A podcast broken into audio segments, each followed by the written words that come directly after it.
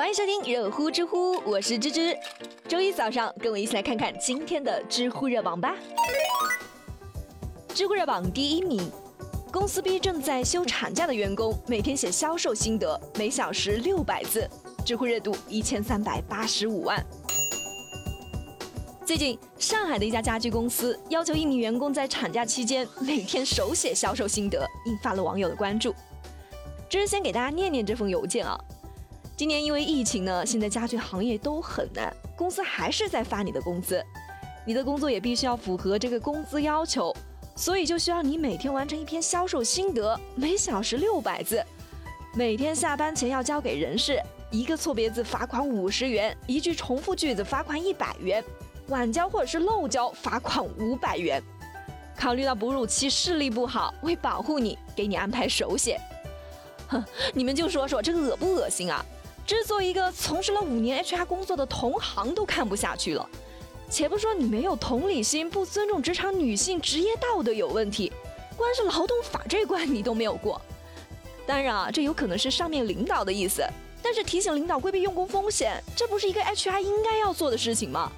逼着员工每天写几千字的销售心得，还各种刁难，这傻子都能看出来公司想要逼员工自己走嘛？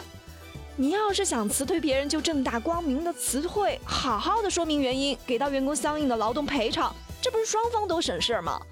硬要搞这一套，到头来不仅是恶心了员工，公司形象又受损了，这不是赔了夫人又折兵吗？更何况你最后还是得赔钱。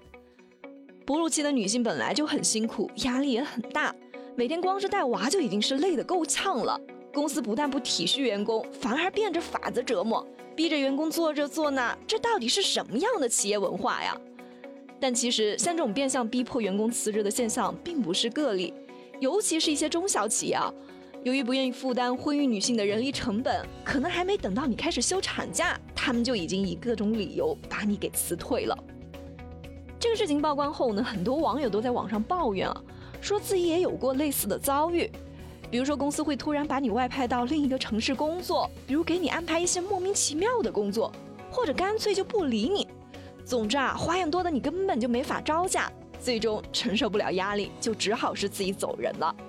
说白了，这种行为就是对员工合法权益的侵害，也是对劳动法的藐视。再加上很多员工觉得仲裁太麻烦了，就懒得去告他们，一些企业就更加的变本加厉了。所以要改善劳动市场上不合法的用工行为，一方面劳动监管部门需要加强监管，不要走走过场就完事儿了；另一方面，我们劳动者自己也要学会拿起法律的武器来保护自己的合法权利，千万不要怕麻烦。知乎热榜第二名，哈佛大学博士、原南大副教授担任深圳某街道办的副主任，引发争议，知乎热度九百七十三万。最近网上都在传啊。说杭州一街道办招聘了八名工作人员，全是清华北大硕士，甚至还有一位地球物理博士。更让大家不可思议的是，哈佛大学博士后，之前有在南京大学担任副教授的罗林江，竟然是放弃了学术界的工作，选择担任深圳南山区某街道办的主任。对于罗林江的选择，很多网友都说啊，这真的是太可惜了。从中科大本科到哈佛博士，再到南京大学的副教授，这一路走来。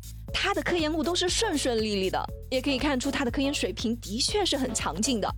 按这个趋势，他以后在科研上肯定会大有作为的。而现在却选择做一个街道办主任，简直就是大材小用。而有些网友呢就表示反对了。很少有人会在高中的时候就能把自己的人生规划的明明白白的。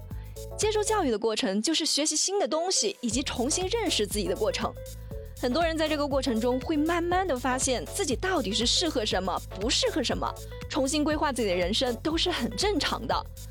能在社会压力下做出自己满意的决定，而不是在乎别人的眼光，这反而是更值得尊重的。而我们的科研体制里面，恰恰就缺乏一种合适的退出机制。其他行业的人跳槽或者转行是再正常不过的事情了。随便拿出一个理由，比如老板不好啊，干得太累啊，不合适就分分钟可以走人，也不会有人说什么这班白上了，丢人现眼啥的。可是搞科研的呢，从攻读博士学位的那一天起，你要是打退堂鼓，甚至只是换个职业，都要被别人各种诟病的。哎，这个人是不是没有学术潜质？是不是追求名利堕落了？可是人家真的是什么都不是啊，只是想转行而已。不做科研的确是有沉没成本，但是也要考虑未来成本的。人家是通过深圳的苗圃计划特意引进的，一来就当了桃园街道办的副主任。而这个街道办，它集中了清华大学、北京大学等国内很多名校的分校区，可以说是深圳的教育中心了。罗林教他既有海外名校的背景，又有国内高校的执教经验，这不正好是人尽其才吗？况且政府的工作人员素质越高，对开展更有效的市场经济、制定更理性的产业政策也是非常的有帮助的。退一万步讲，人家已经是实现了真正的职业自由了，想当教授当教授，想当主任当主任，这就是一种成功，真的是不需要我们再瞎操心了。知乎热榜第三名。全国首个聋哑人快递团队日均派件两百个，知乎热度五百三十一万。最近这半年多的时间，在上海的街头就出现了一批非常特殊的快递员，他们是一群没有办法发声的聋哑人，但是他们却能和其他快递员一样，每天走街串巷，把快递送到家家户户。